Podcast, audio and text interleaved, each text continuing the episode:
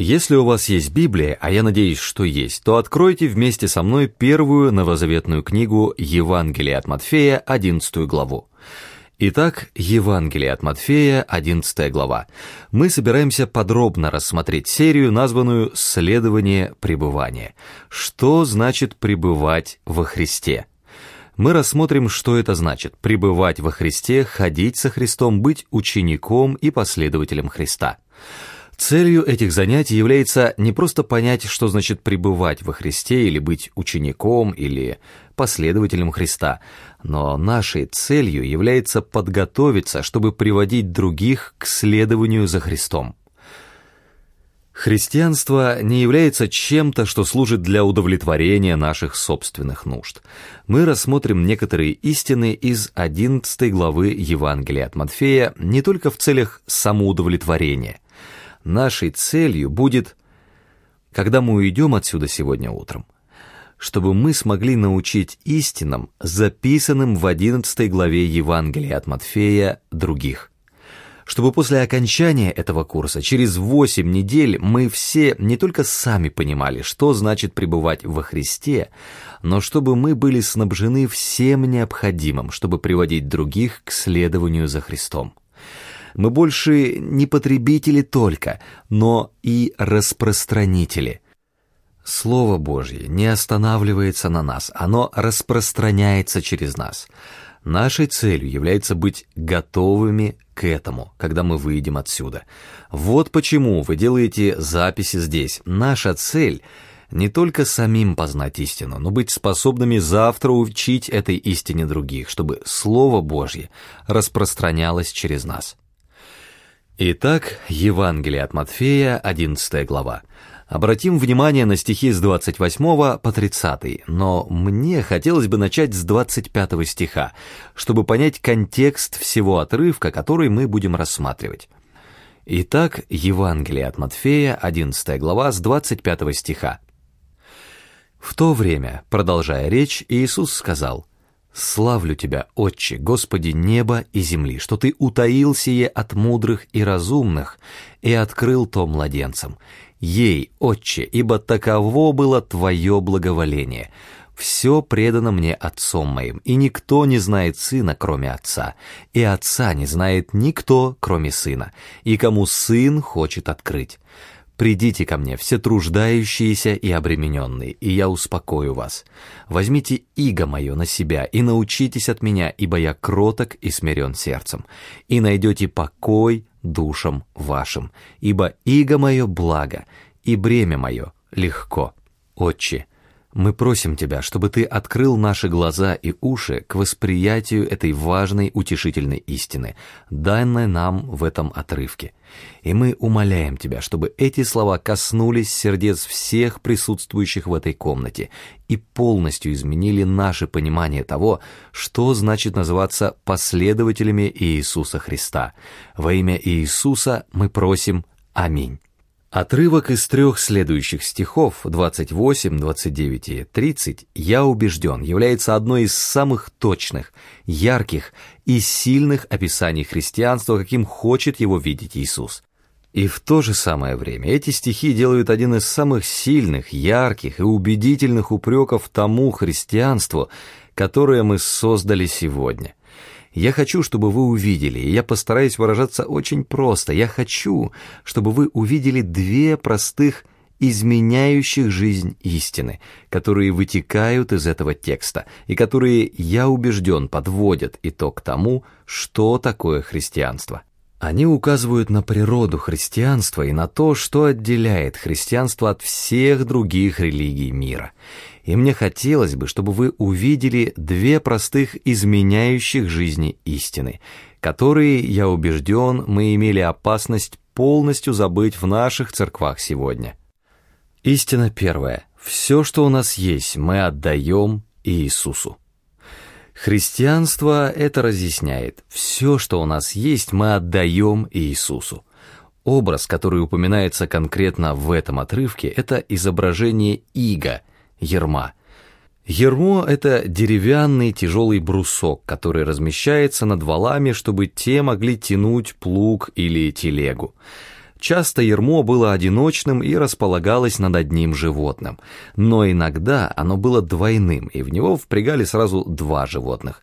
Одно животное с одной стороны, а другое с другой стороны ерма. И когда ермом соединялись два вала, обыкновенно один был сильнее другого, и сильнейший мог тянуть груз слабейшего. Например, хозяин имел одного более опытного и обученного вала, который был сильнее. К нему прикреплялся более слабый, и вместе они могли сделать больше. Особенно это было хорошо для более слабого вала, который направлялся более сильным. Вот образ Ига, приведенного в этом отрывке. Мы рассмотрели задний план изображения, а теперь перейдем к контексту.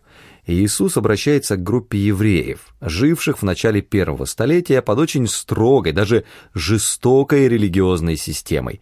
Кругом были учителя закона, фарисеи, которые толковали ветхозаветный закон, устанавливали правила для народа, говоря «Вам необходимо все это исполнять». Причем к ветхозаветному закону они добавили еще около 600 правил и предписаний, которые народ должен был исполнять. Итак, перед нами люди, чья религия контролировала их и все их окружение. Вот о чем идет речь, когда Иисус говорит о тяжелом ерме, бремени, которое утомило их. Перед нами люди, которые жили под всеми этими правилами и постановлениями и не видели им конца. И постоянно появлялись новые правила и постановления. Только держись. Давайте вместе со мной кратенько посмотрим на Матфея 23 главу. Мне хотелось бы показать вам, как Иисус использует то же самое слово «иго», которое встречается здесь у Матфея 11.28. Посмотрите в Евангелии от Матфея, глава 23. Он использует то же самое слово в стихе 4. Прочитайте вместе со мной несколько первых стихов из 23 главы Евангелия от Матфея. Посмотрите, что Иисус говорит учителям закона о тех проблемах, которые они создали, загрузив народ сводами постановлений и законов. Читаю из Евангелия от Матфея, 23 глава, с первого стиха.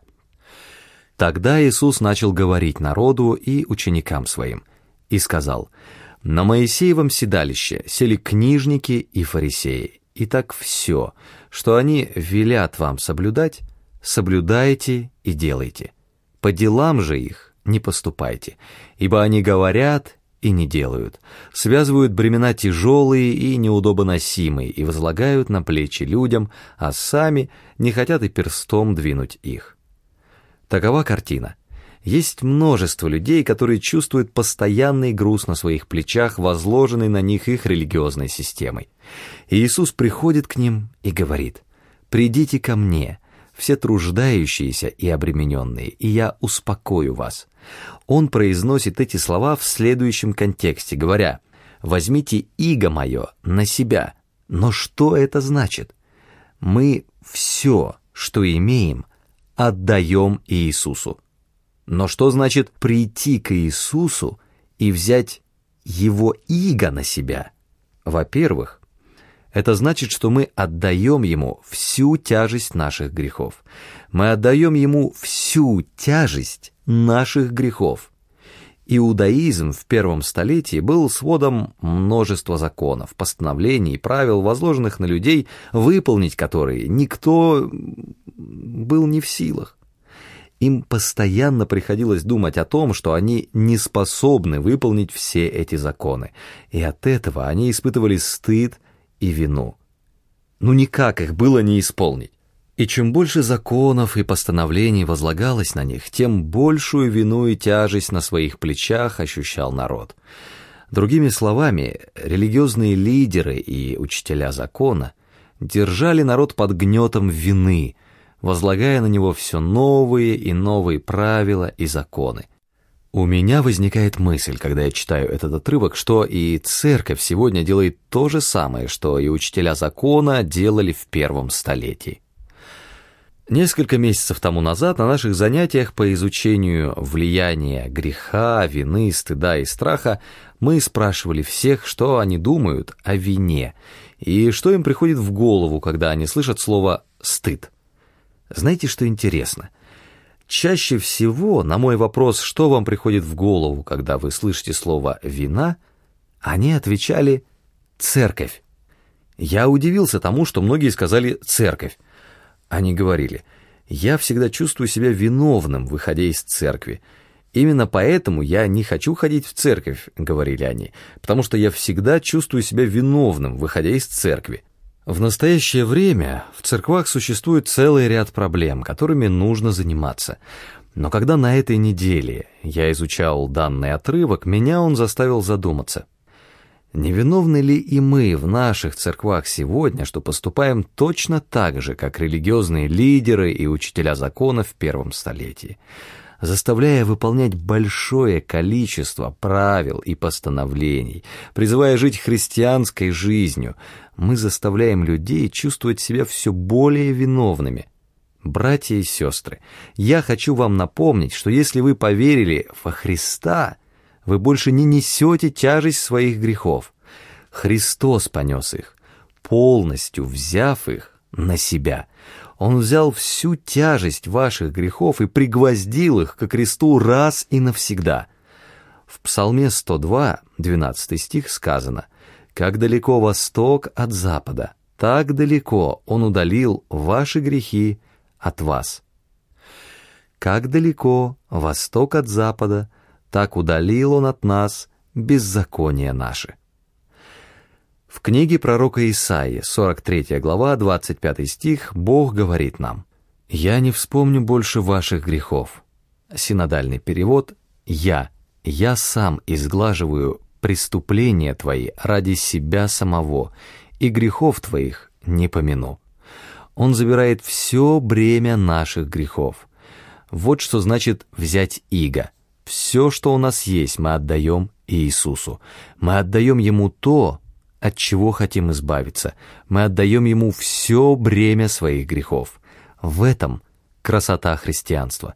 Мы больше не носим бремя своих грехов. Именно это призвал Иисус своих слушателей сделать. Но это еще не все в христианстве. Хотя я убежден, что большинство христиан здесь и остановились. Большинство из нас понимает христианство как отдачу Иисусу наших грехов, и на этом все – но возникает проблема, что же делать дальше, как жить? Когда вы отдали свои грехи Иисусу, как вы собираетесь жить дальше?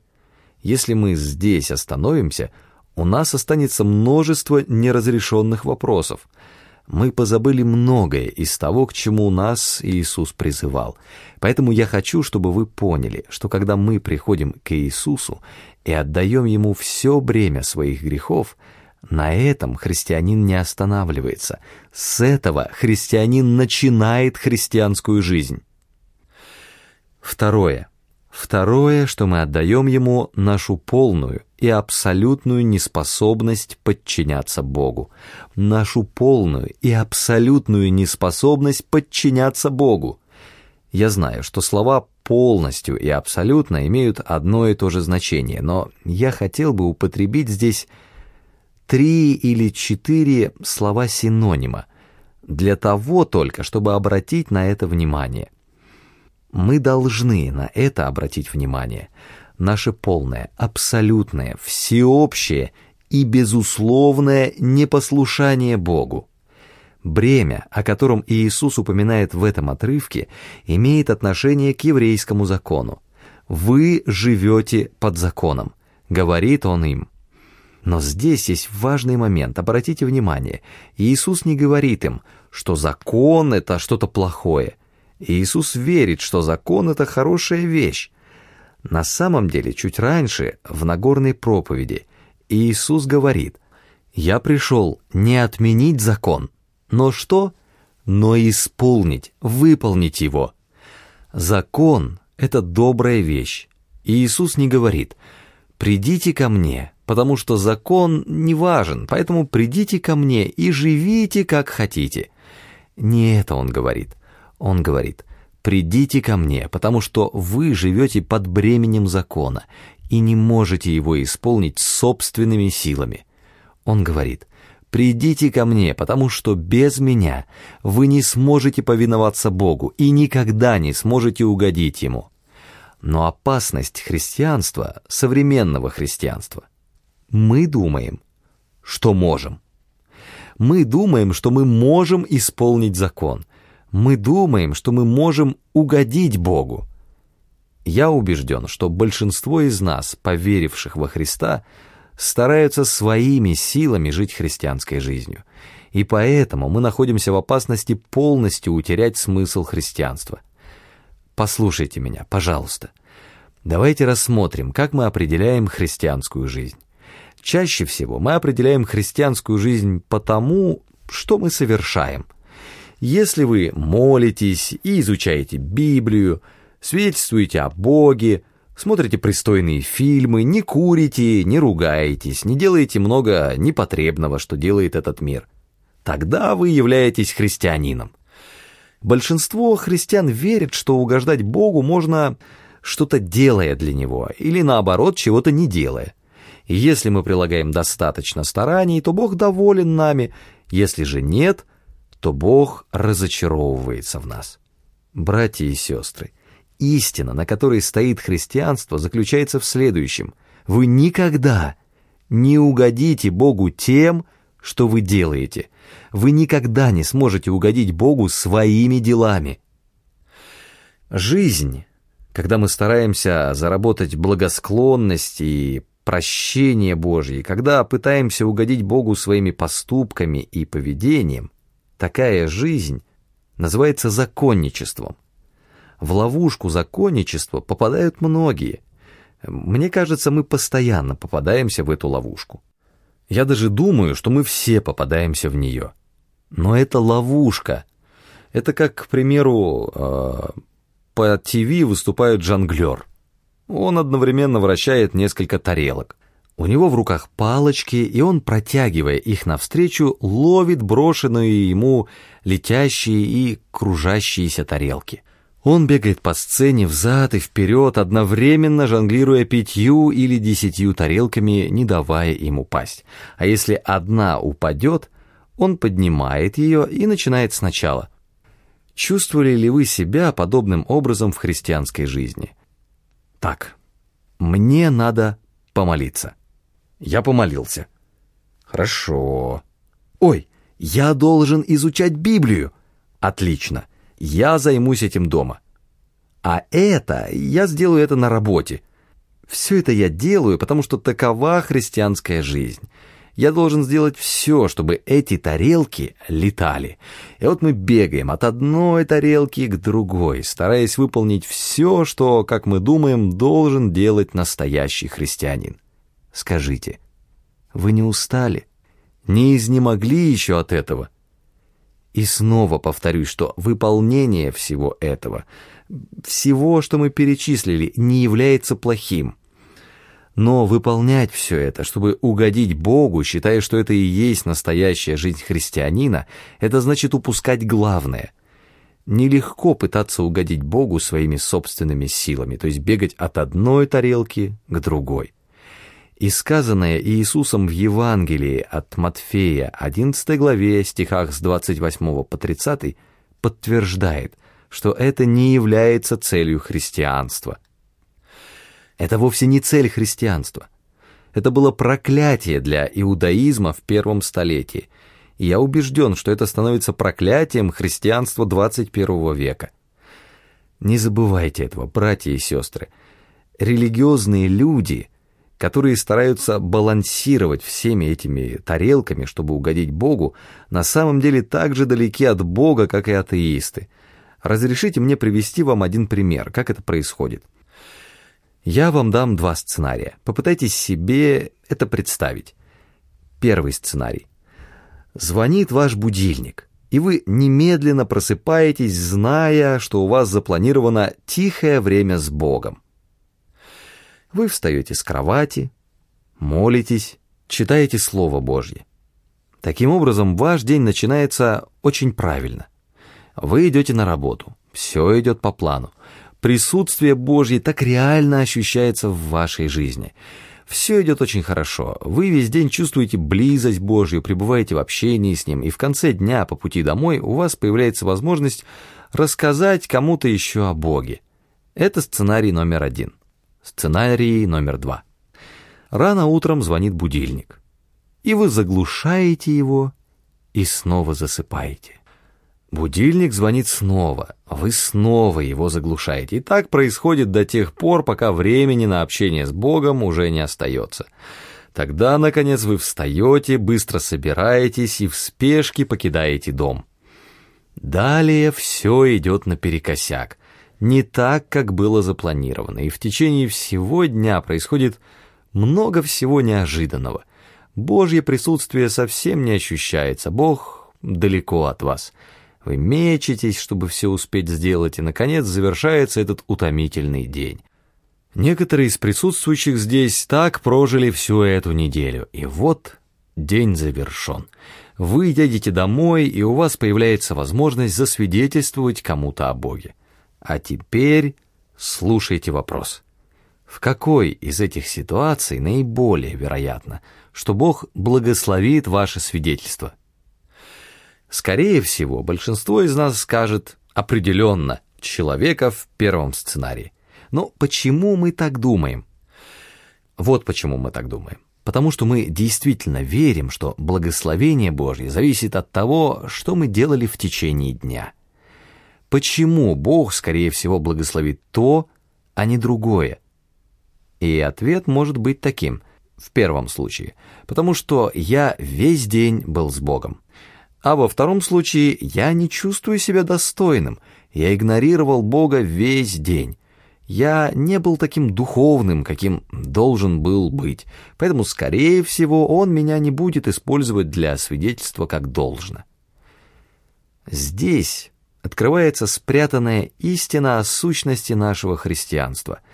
Мы отсеяли для себя ту идею, что Божье благословение — основываются на наших поступках.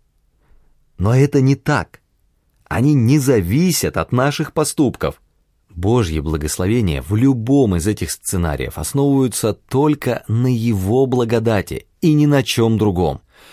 Они не основываются на том, что вы или я можем Ему представить. Но это еще не полная цель христианства. Один пуританский проповедник сказал, даже слезы нашего покаяния нуждаются в омытии кровью Иисуса Христа. Весь смысл сказанного Иисусом заключается в том, что мы тратим всю нашу жизнь, пытаясь оправдаться и следовать закону, каждый раз пытаясь сделать правильный выбор и следовать за Богом, угождая Ему, но всякий раз терпя неудачу. Послушайте, что сказал Ян Томас. Эти слова поразили меня, когда я читал их сегодня утром. Ян Томас сказал, «Я говорю о некоторых преподавателях воскресной школы. Я говорю о некоторых пасторах, стоящих за кафедрами. Я говорю о некоторых миссионерах.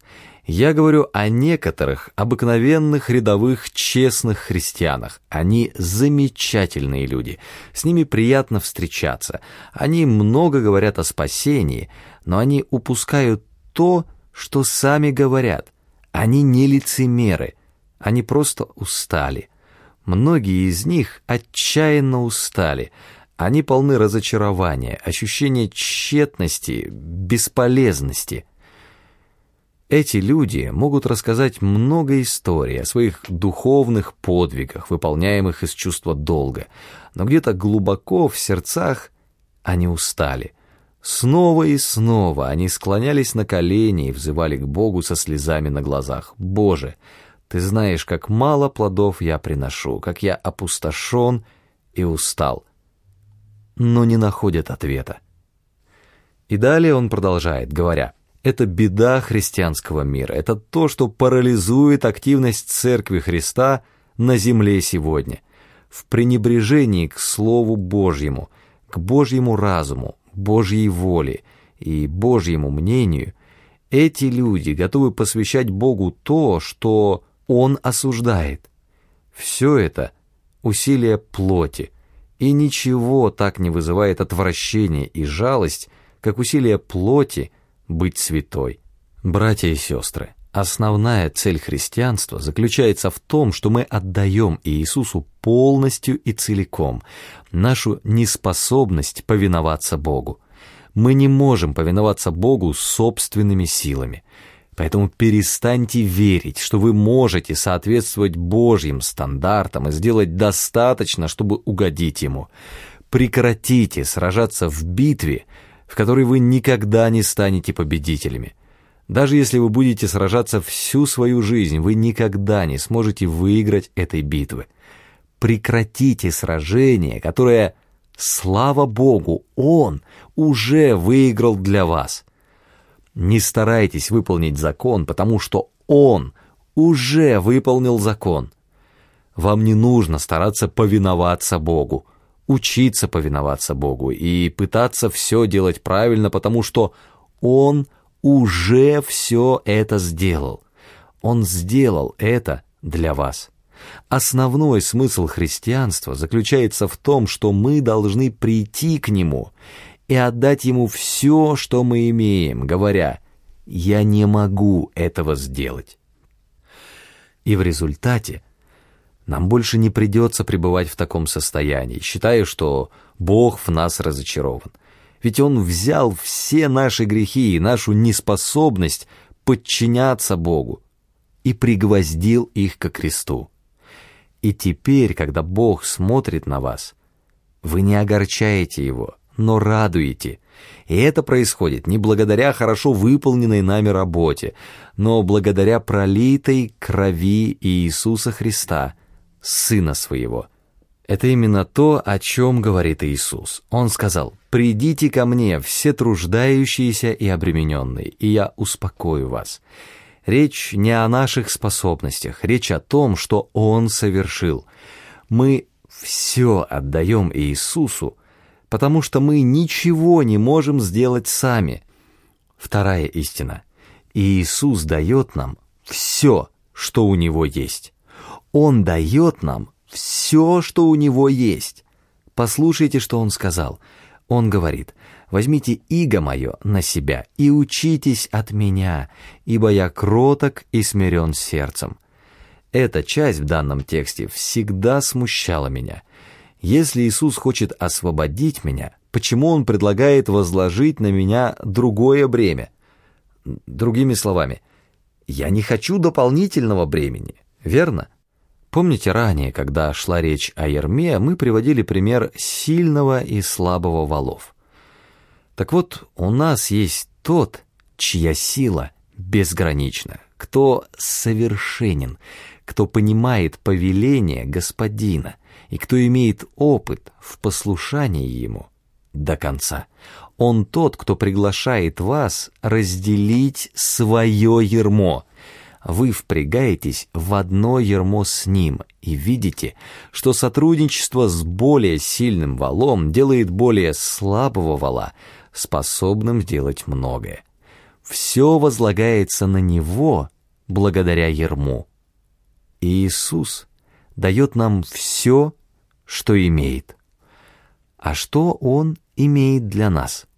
Во-первых, и это имеет отношение к тяжести нашего греха. Первое. Он дает полное прощение наших грехов. Стандарты Божьи совершенны. Стандарты Божьи совершенны. Не забывайте этого. Стандарты Христа не ниже, чем стандарты религиозных учителей закона. Его стандарты намного выше, чем стандарты религиозных учителей закона. Матфея 5.48. «Будьте совершенны, как совершенен Отец ваш Небесный». «Мои стандарты совершенны», — говорит Иисус Христос. Ни один человек не войдет в Царство Небесное, если не живет по этим стандартам. Неважно, какими замечательными родителями, мужем или женой мы были, как много денег у нас есть или какой замечательной жизнью мы жили — мы никогда не будем способны выполнить эти стандарты. И когда мы предстанем пред Богом без Иисуса Христа, тогда все, что мы делали в этом мире, в Его присутствии будет выглядеть жалко в сравнении с Божьими стандартами. Но красота этих слов не в том, что мы не можем соответствовать или не можем выполнить Божьи стандарты, но в сообщении, что Бог, ставший плотью, обитал среди нас, что взял ветхозаветный закон на себя и выполнил его. И хотя он был искушаем каждый день, он не упал. Со всех сторон он подвергался давлению, но устоял. Мир его пытался уловить где только мог, но он ни разу не упал.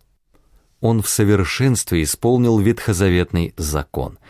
Поэтому, когда вы встанете под одно ярмо с Ним и предстанете перед Отцом Небесным, о котором Иисус сказал «Он со мной», вы подпадаете под совершенные стандарты Иисуса Христа.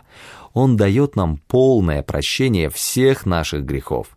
Слава Богу, что через то, что совершил Иисус Христос, через Его совершенную жизнь и затем смерть на кресте за наши грехи, а потом воскресение, Он может сказать нам, «Вы больше невиновны, вы прощены навеки».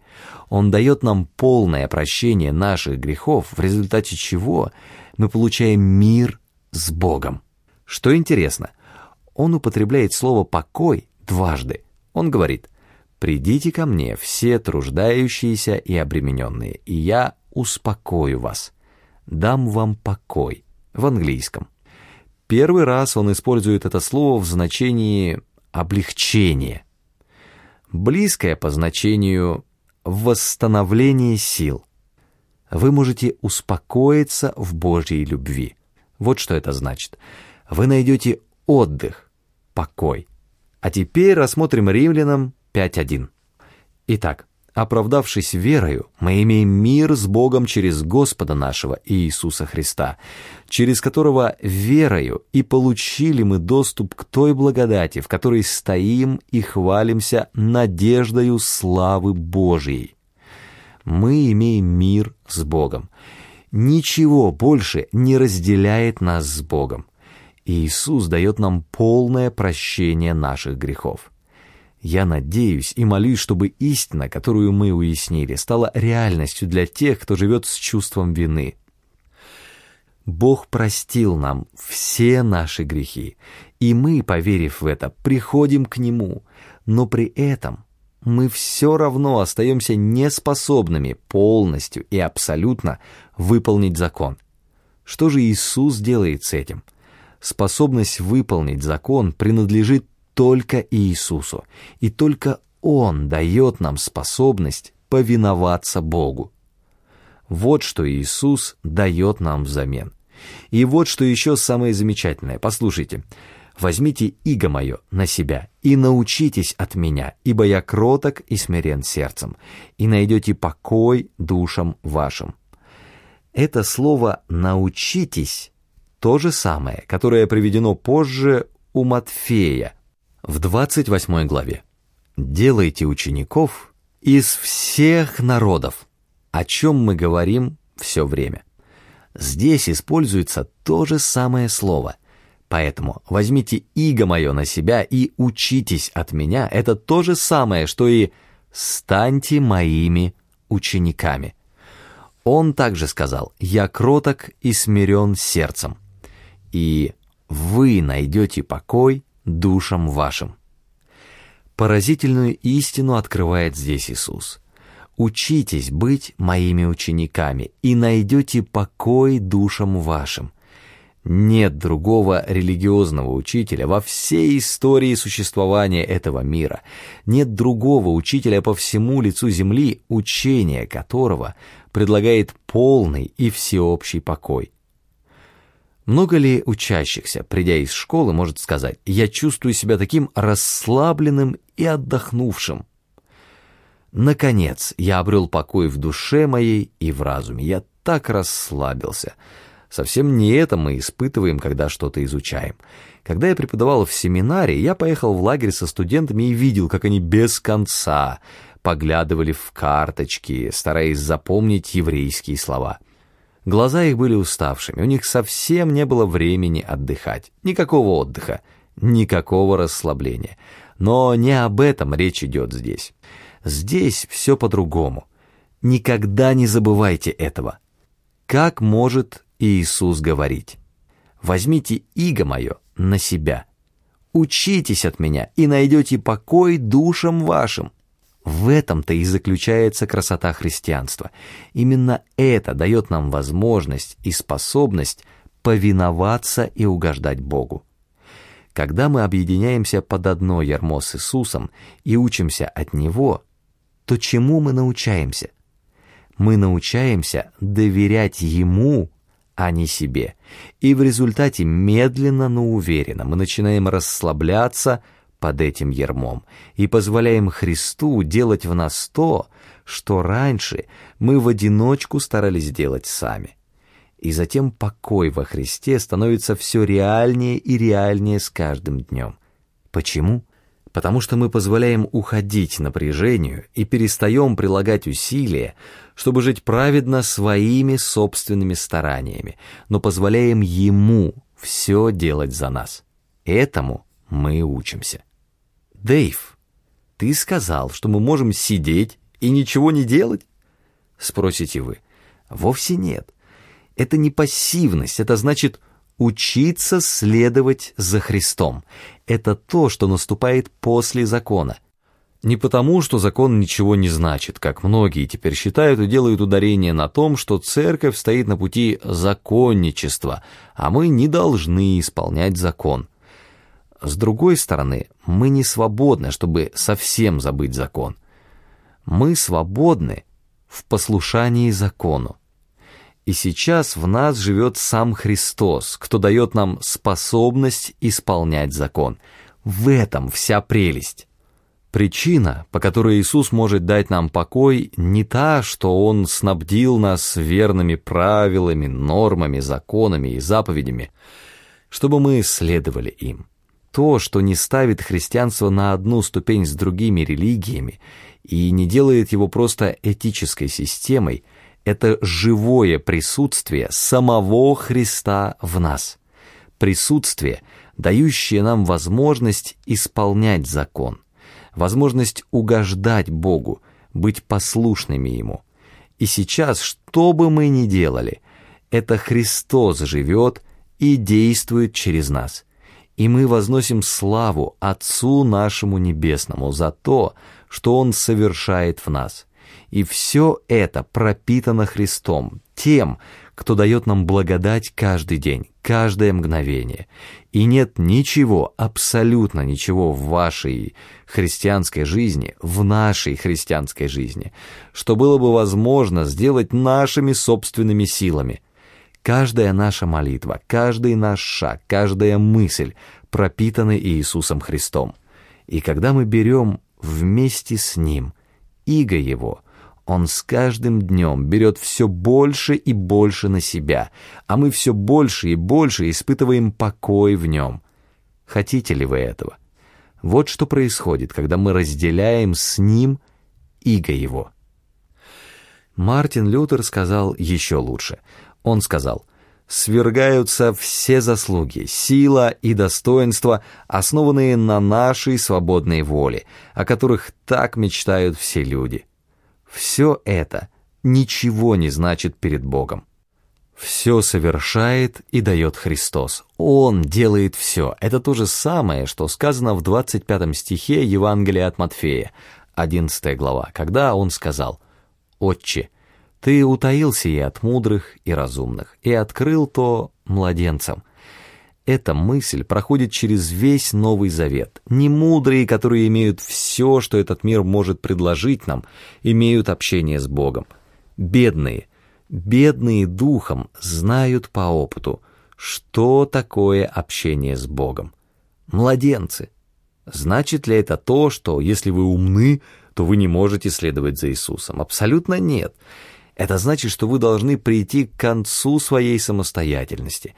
Когда вы приходите к пониманию, что вы не можете этого сделать сами, тогда Он начинает действовать.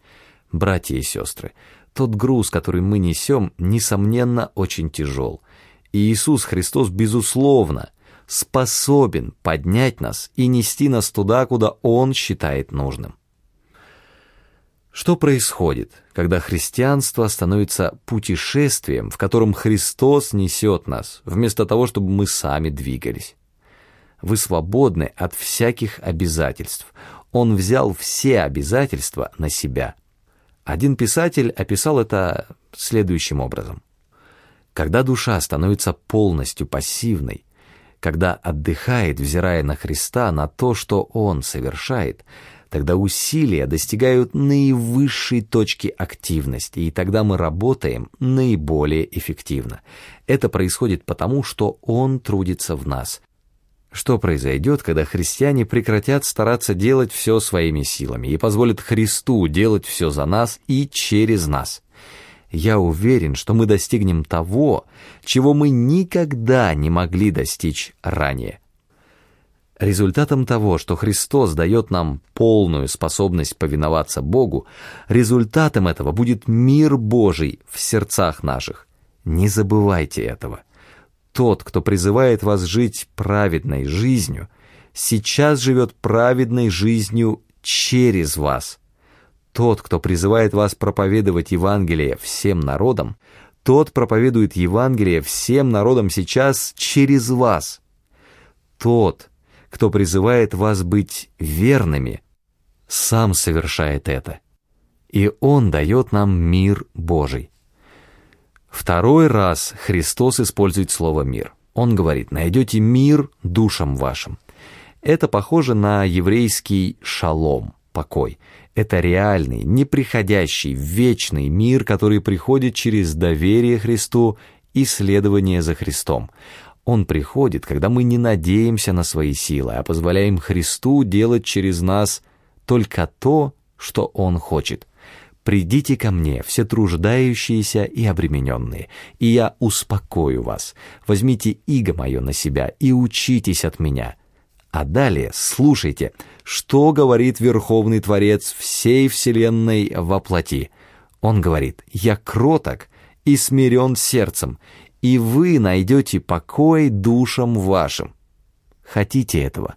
Тогда отдайте ему всю тяжесть своих грехов, свою абсолютную неспособность к послушанию и угождению Богу, и позвольте ему дать вам все, что есть у него, полноценное прощение всех ваших грехов и его способность к послушанию и угождению Богу. И тогда, тогда мы начнем испытывать, что значит пребывать во Христе. Склоните свои головы вместе со мной. Я хочу, чтобы мы со склоненными головами и с закрытыми глазами сделали что-то несколько непривычное в ответ на это место Писания. Хорошо?